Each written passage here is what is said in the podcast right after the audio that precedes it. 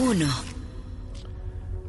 El ejército, todo apunta, todas las evidencias, todos los testimonios, todos los documentos, todos los datos apuntan a que el ejército masacró a cinco jóvenes que iban en una camioneta en Nuevo Laredo saliendo del antro de domingo para lunes.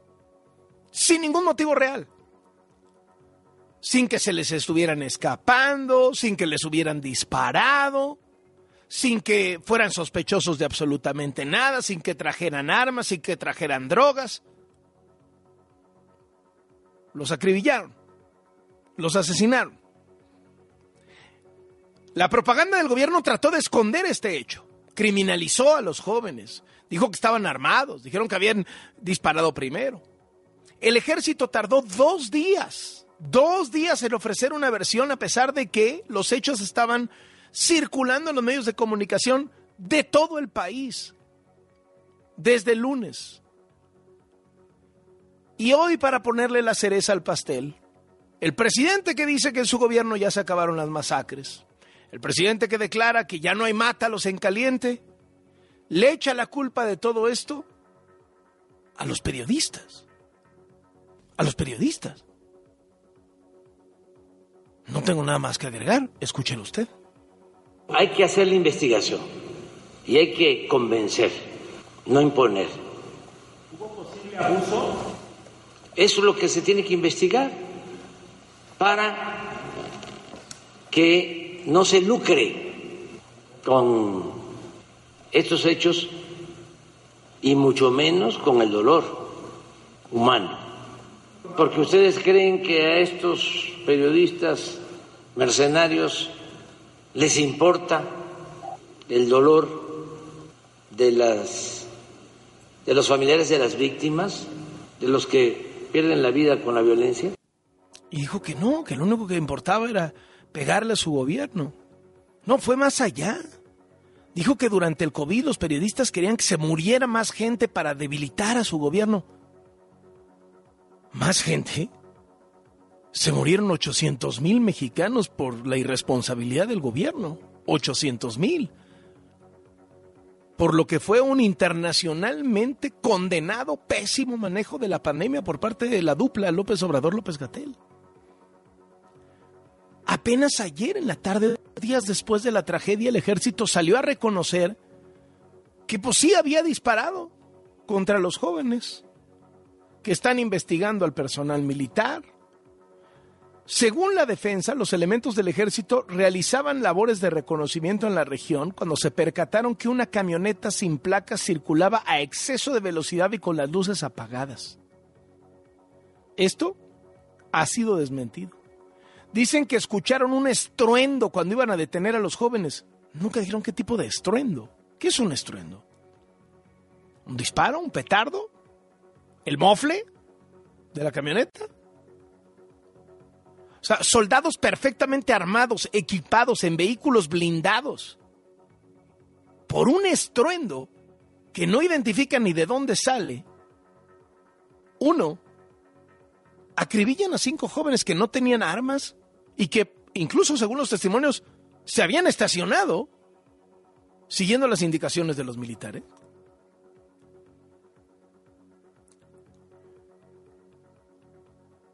Señalan que cuando los militares se acercaron, se percataron de una camioneta tipo pick-up con siete personas y dispararon. Eso dice el comunicado de la defensa.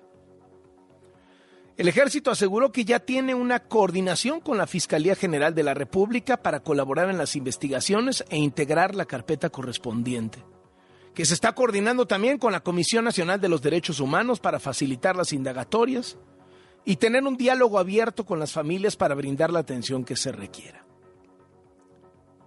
O sea, todo va a quedar en el gobierno de López Obrador y a ver cómo quiere este gobierno resolverlo, porque pues el fiscal Gertz, ¿qué va a hacer?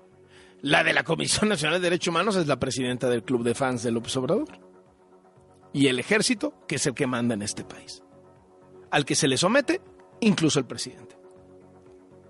Ayer en este espacio, Raimundo Ramos, el presidente del Comité de Derechos Humanos de Nuevo Laredo, nos dijo que militares manipularon la escena del crimen y que si se trataba de detener a los jóvenes, hay protocolos antes de comenzar a disparar a matar, como lo hizo el ejército. Al menos 80 disparos contra los jóvenes que salían de una fiesta. O sea, tienen que disparar primero hasta las llantas del vehículo.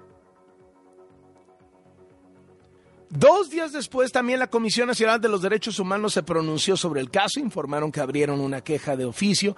Mire, ya nos sorprende, no sorprende el texto de la Comisión Nacional de Derechos Humanos, que en lugar de enfocarse en hacer justicia por las víctimas y poner la lupa sobre el ejército, se lanza también contra periodistas, medios de comunicación y organizaciones no gubernamentales por propagar versiones extraoficiales. O sea, tratando de proteger al gobierno. El gobernador de Tamaulipas también es de Morena. Américo Villarreal confirmó que la Fiscalía General de la República es la responsable de hacer las investigaciones, pidió esperar el resultado.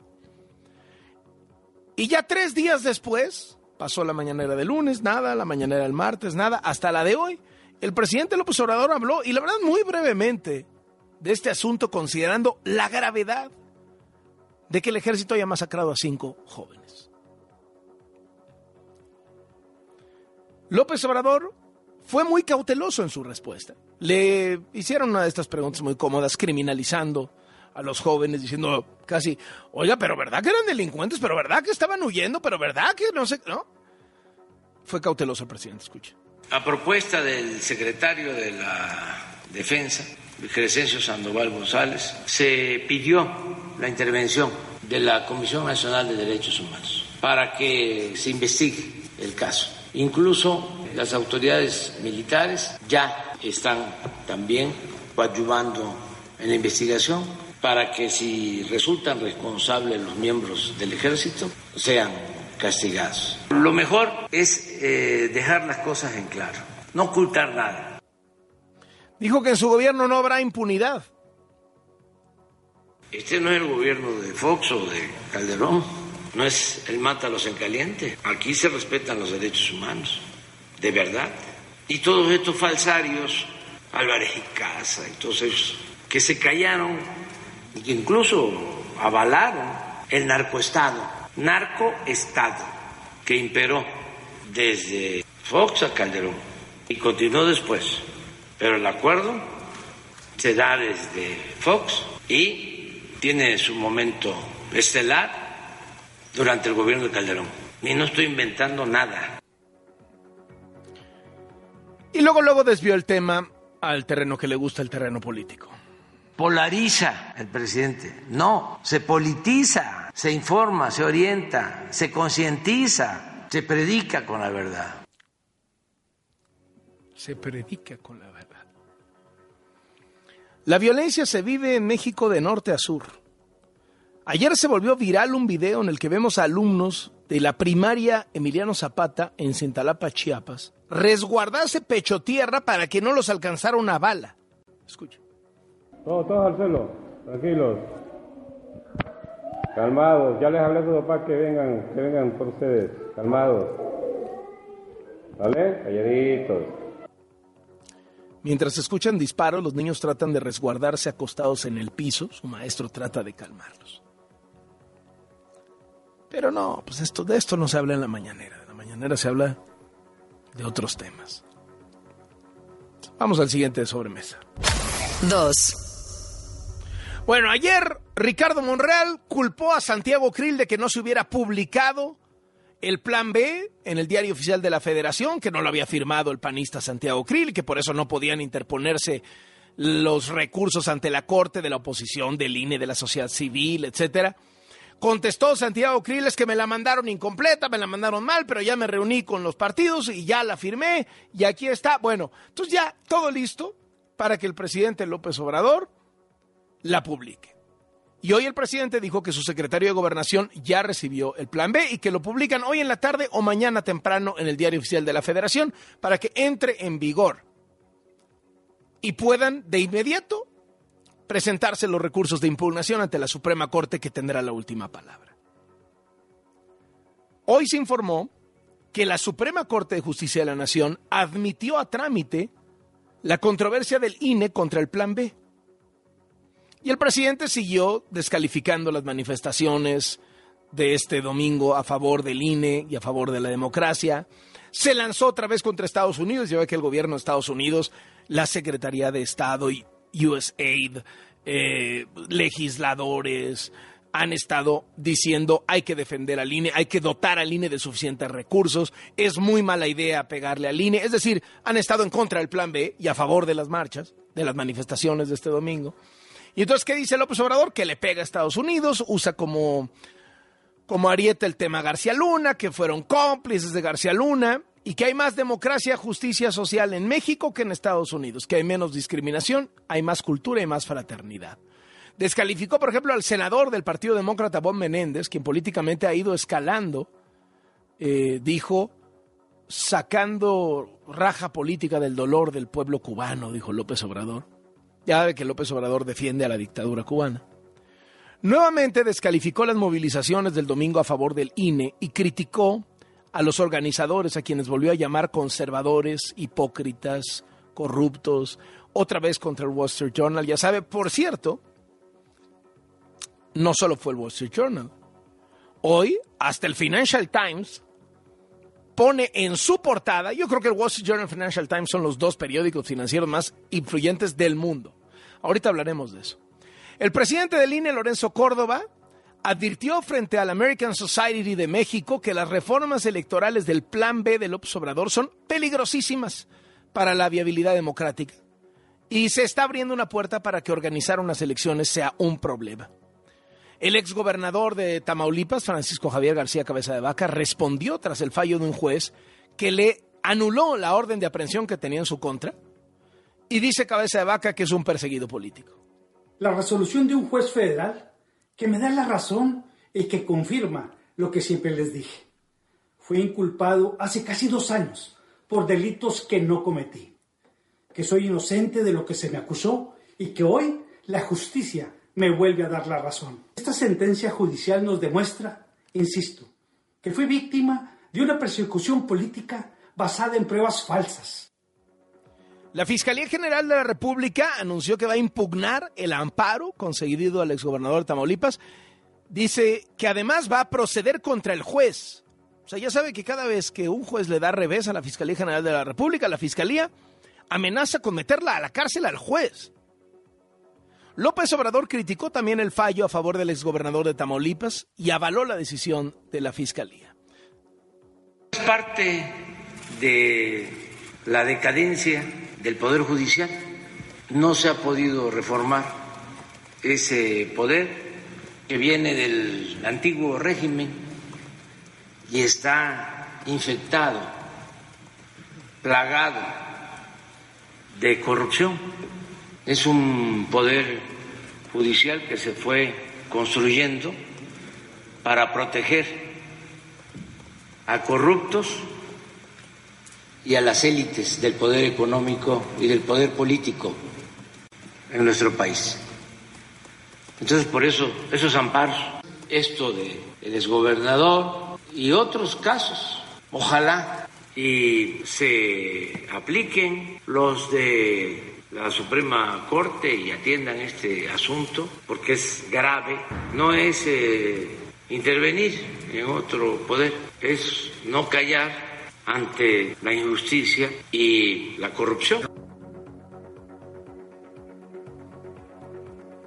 Fue más allá.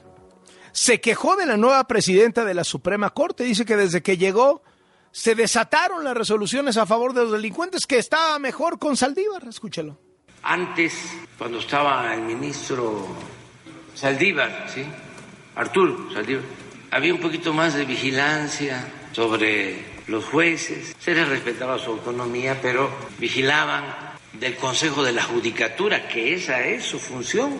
Ese organismo es un florero, porque no hay ningún señalamiento a un juez, a un magistrado. Ahora que llegó la nueva ministra, declara en un formalismo extremo, como si fuesen omnímodos los jueces, de que son autónomos, que pueden hacer lo que quieran. Y apenas llegó la nueva presidenta y se desata de eh, resoluciones a favor de presuntos delincuentes. Se desata. Por cierto, de Yasmín Esquivel nada, ¿eh? como si no hubiera plagiado. Dos días consecutivos faltó a las sesiones. Se supone que a la sesión de hoy sí va, que porque estaba haciéndose exámenes médicos. Ojalá los haya aprobado sin contratiempos. Y que hoy se reincorpora, circuló ayer en la Suprema Corte. Y ahí están los plagios de la ministra Yasmín Esquivel y de eso no dice nada López Obrador. Mucha moral, ¿no? Hoy, por cierto, otorgaron la suspensión definitiva a la ministra para que la UNAM no pueda decir una sola resolución sobre el presunto plagio. No, no, no, no. Qué cosa. Vamos al siguiente de sobremesa. Tres. Ayer en la noche en mi programa de Latinos le hacía yo la reflexión de que el tema de Tesla en México podía verse como un vaso medio lleno o medio vacío. Si usted quería verlo como un vaso medio lleno, pues qué bueno que el presidente rectificó porque pocas veces vemos a este presidente rectificar. Qué bueno que le cayó el 20 y que no sacó a patadas de México la inversión de Tesla y se va a hacer Tesla en Nuevo León, donde no quería el observador, dio su brazo a torcer, le ganó la partida Samuel García, le ganó la partida de los Musk, pero qué bueno que el presidente no se opuso. Qué bueno que rectificó, hizo un desastre, pero él mismo lo arregló. Ese es el vaso medio lleno. El vaso medio vacío es decir, esto hubiera podido ser peor que lo del aeropuerto de Texcoco. Imagínense la señal para el mundo con, con lo viral que es Tesla, con lo viral que es Elon Musk. La señal para el mundo, decir México sacó a, a Musk a patadas, quería hacer una inversión de 10 mil millones de dólares, 5 mil de entrada, y, me, y el presidente de México no quiso. Imagínense lo que estaríamos diciendo. Y dije, bueno, algo seguro de esto quedará. Y claro que sí hoy en la portada del Financial Times, diario del mayor prestigio y respeto, de gran influencia en el mundo financiero internacional, pues, ¿qué dice? Trae en portada un reportaje sobre cómo un populista que gobierna México estuvo a punto de sacar a patadas a Elon Musk del país por sus caprichos, porque este es un presidente que decide quién invierte y quién no, qué permisos da, qué, no, qué permisos quita. Entonces un poco lo leen esto los inversionistas, lo leen los empresarios y no, yo a qué voy a México. ¿A que me tumben una inversión en la mañanera? No, gracias. Mejor no llevo Milán a otro lado y creo empleos en otro lado. Y vuelvo a lo mismo. No olvidemos esa reveladora declaración de hace unas semanas cuando dijo López Obrador, yo prefiero mantener los pobres por estrategia política. No quiero que los pobres se vuelvan de clase media, porque se vuelvan de clase media y se les olvida quién les ayudó. Los quiere, quiere tener a México comiendo de su mano, literal, y votando por él. presidente López Obrador reveló que quiere que el dueño de Tesla invierta más en México. Le aseguró que Elon Musk le manifestó su intención de venir al país. Ya le está planeando un viaje. Eh, le va a mostrar todo lo que está haciendo con el tema del litio. Eh, y escuche usted lo que dijo. No a decir que quiere. Estoy pensando en que vaya a Sonora, que vea lo de la planta de energía solar, que se conozca todo lo que es el plan Sonora y todo el potencial que hay ahí en cobre, en litio. Le aclaré que lo de litio ya se nacionalizó, pero que eso no implica el que podamos ponernos de acuerdo. Y también Hidalgo, que tiene mucho potencial, Hidalgo, primero por el aeropuerto que ayer recibimos un primer avión de carga, hacia allá hay posibilidades de crecimiento en el Valle de México, porque hacia Hidalgo hay agua.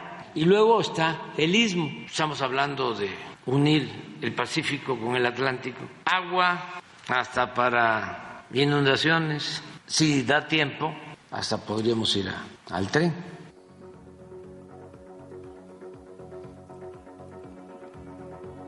un avión de carga y va el presidente. No, no, Mi Charlie, mi Charlie, perdóname si ¿Se acuerdan cuando se emocionaron porque había un vuelo internacional del AIFA? Ahora un avión de carga. Van a ser seis vuelos de carga al día. Seis vuelos de carga. Nada. Sí. Pero bueno, aquí. Sí, hermano, sí, pero es que, pero es que tengo que decirte algo porque. Dígame, bueno, Pues yo sé, yo sé que esto no les va a gustar y a lo mejor no me lo van a creer porque esto casi no pasa en la 4T. ¿eh? Es muy probable que no me crean, pero, hermano, lo de la llegada del vuelo de DHL fue un montaje. Fue Ah, sí. un montaje, hermano. ¿Qué El vuelo llegó un día antes, hermano. O sea, Llegó un día antes, aterrizó y para la ceremonia nada más, nada más dio una vueltecita en el aire, ¿no? Un montaje Es más de López correcto. Obrador. Sí, sí, mi Charlie, mientras el presidente ponía un tuit diciendo arribo del primer vuelo de carga de la empresa DHL a la IFA, esto pues eh, lo puso a- ayer, al- por ahí de las 11 de la mañana. No, pues desde antier llegó el avión, mi Charlie. Estaba ahí estacionado. O sea, no fue real. Esto es un montaje más de la 4T. bonito, qué Eh, desde el lunes, desde el lunes 27 llegó el vuelo eh, procedente de, de, de Austin, Charlie, con, con de supuestamente carga de, de DHL, pero pues no era, no era el real, hermano. Era, es, es un, es un montaje, porque pues lo dijeron. Era el vuelo eh, N311 GT de DHL que había llegado desde el lunes. Pero pues hay que tomarse Hasta, la hasta el director de HL lo explicó, ¿no? Pues, Sí, sí, sí, digo, a ver, ya Po- está. Pobre, a ver, a ver, yo me compadezco de los directores de las aerolíneas de pasajeros y de Anto- carga. Pues, están siendo extorsionados por el presidente, ¿no? Pues, ¿no? Son víctimas de extorsión, pero bueno, pues ni modo. Gracias, Duende. Vamos con Valeria Moy. Valeria Moy encabeza el IMCO y es comentarista financiera de este programa. Ya sabe usted que López Obrador dice que es casi vende como éxito suyo lo de las remesas. Si también estuvieran también las cosas en México, como él dice, pues no habría tanta gente saliendo del país, no entrarían tantas remesas. Valeria, ¿cómo te va? Hola Carlos, déjame darte otra nota antes de las remesas que acaba de salir en el informe trimestral de Banco de México. Banco de México acaba de corregir a la baja su expectativa de crecimiento para México para este año. Banco de México estimaba que México crecería entre 1 y 2.6%. Así de amplio era el rango, ¿no? Con la estimación central era de 1.8%, entonces decíamos que Banco de México estimaba que México crecería este año 1.8% y acaban de presentar el primer informe y ya dijeron que no va a ser 1.8%, sino un rango de entre 0.8 y 2.4, es decir, un escenario central de 1.6%. Llama la atención esto, Carlos, porque hay algunas otras instituciones, como por ejemplo Bank of America o BBVA, que han subido un poquito la expectativa de crecimiento. Banco de México lo que está haciendo en este momento es recortar la expectativa de crecimiento no únicamente para 2023, sino para 2024. Algo está viendo eh, Banco de México, en particular Estados Unidos, y esa posibilidad de recesión que yo sinceramente no veo que se concrete, pero ve algunos datos de Estados Unidos que le preocupan. Así que un recorte importante a la expectativa de crecimiento. Y ahora sí, Carlos, vámonos con remesas. Pues, ¿qué te digo? Otro enero impresionante para las remesas. Es el enero más alto desde que tenemos datos. Ya sé que cada mes digo esto, Carlos, pero cada mes se van rompiendo récords, ¿no? Entonces, en enero de este año entraron por remesas 4.406 millones de dólares. Es la cifra más alta para un enero desde 1995, que es cuando empezamos a llevar esta este, contabilidad. Es un incremento anual, comparando enero con enero, de 12.5%. Y lo que llama la atención, Carlos, de este número es que se incrementó sobre todo el número de transacciones, más que el monto de la transferencia promedio, lo que se incrementó en 11% es el número de transacciones que se hicieron. Algo está pasando en ese sentido, también hay que decirlo, lo hemos dicho aquí, pues los migrantes, los que están enviando estos dólares, pues cada vez tienen que enviar más, porque como el tipo de cambio, pues les da cada vez menos pesos por esos dólares, las familias en México piden más dólares para tener los mismos pesos. Entonces, algo está sucediendo ahí con las remesas y algo que pare- me parece que no tenemos que perder de vista, Carlos, sobre todo con este dato de Tesla y ahorita que estamos todos muy contentos por la llegada de esa inversión, es que durante 2022 entraron más dólares al país, entraron 66% más dólares al país por remesas que por inversión extranjera directa. Es decir, están entrando miles de millones de dólares vía remesas que al final del día se van a consumo en lugar de estar entrando por inversión extranjera directa, que es lo que al final del día se va pues a capacidad productiva del país, ¿no? Entonces yo creo que ahí hay un dato que tendríamos que leer con mucho más detalle porque algo podremos eh, deducir de esa información. Y en otro dato que había hecho mucho ruido, Carlos, te acordarás de este aumento programado en las tarifas de las carreteras. Bueno, pues hoy se echaron para atrás. En teoría, las carreteras tienen que ir subiendo de precio conforme aumenta la inflación. Entonces, hoy iba a empezar el incremento de 7.82% en la red federal de carreteras, en la red federal de Capufe. Ya se echaron para atrás, Carlos, dijeron que siempre no, que por el momento no va a haber aumento en las carreteras. Entonces, las carreteras más usadas, ya sabes, México-Acapulco, México-Querétaro, México-Puebla, no van a subir de precio y que en el momento que vaya a haber un aumento, pues nos lo avisarán con la debida antelación, pero se suspende este incremento en el precio de las carreteras que se iba a dar hoy mismo, Carlos. Muchísimas gracias, Valeria. Gusto saludarte. Igualmente, un abrazo.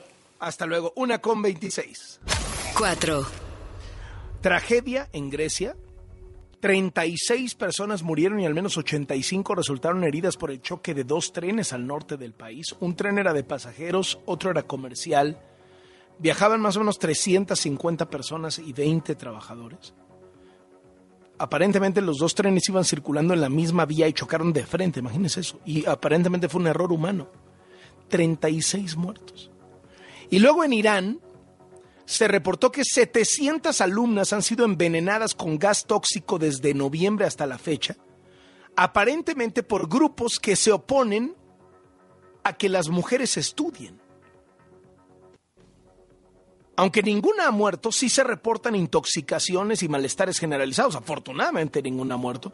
Muchas han sido hospitalizadas con náusea, con vómito, con fatiga extrema. Ayer se reportó otro de estos ataques que afectó a 35 alumnas. Ojo, 700 alumnas como víctimas. Este último se registró en una escuela de niñas en Pardiz, muy cerquita de Teherán, la capital. Los primeros casos ocurrieron en noviembre en la ciudad de Qom.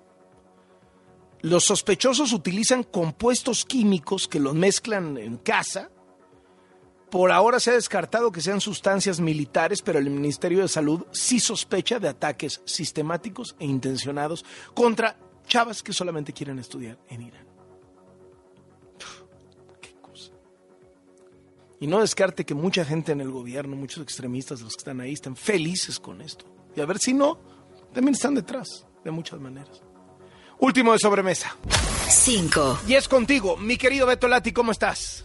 Querido Carlos, qué placer saludarte con un gran abrazo y con información del abierto de Acapulco. Desafortunadamente, dos de las grandes caras que queríamos ver ahí, es parte del tenis evidentemente, es parte del deporte, no pudieron acudir. Y es parte también de un calendario muy abultado, muy extenuante, muy difícil. Los tenistas ya no saben cómo para mantener el nivel de puntos que les acredita el ranking, porque si dejan de jugar torneos y partidos van cayendo en el ranking, ya no saben de qué manera.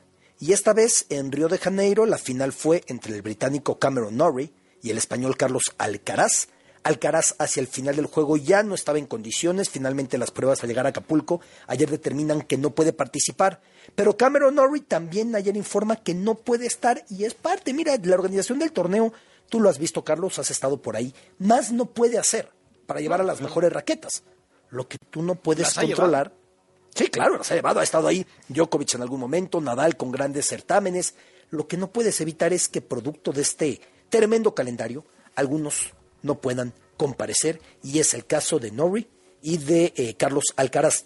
Como sea, Feli López hoy se enfrenta a Francis Tiafoe, un partido que pinta muy bien. Feliciano ya es un veteranazo, 41 años, pero sigue todavía con mucha cuerda y Tiafoe es de los mejores tenistas de la actualidad. También pendientes de Casper Ruud frente al japonés Daniel, también pendientes de Matteo Berrettini, quien avanzó ayer con una gran actuación, y su hermano Jacopo Berrettini. Jacopo es mayor, Mateo es menor, y han hecho carrera como dobles. Ayer perdieron, evidentemente en dobles no pudieron ante la dupla francesa de Sadio Dumbla y Rebull, quedaron fuera, pero los dos todavía están adelante en individual y también con muchas ganas de observar a Mackenzie McDonald, el que pues no estaba en los libretos para ese torneo y de repente apareció como lucky loser porque no pudo eh, jugar contra él Alcaraz y lo tenemos en el torneo, así que muy buenas raquetas todavía en Acapulco con la pena de que no están ni Alcaraz ni Cameron Norrie es parte de esto. Finalmente, eh, son los que están y hay muy buenas raquetas por delante para observarlas, como Taylor Fritz frente a Shapovalov, este día también el canadiense de ascendencia rusa, querido Carlos. Gracias, Betolati.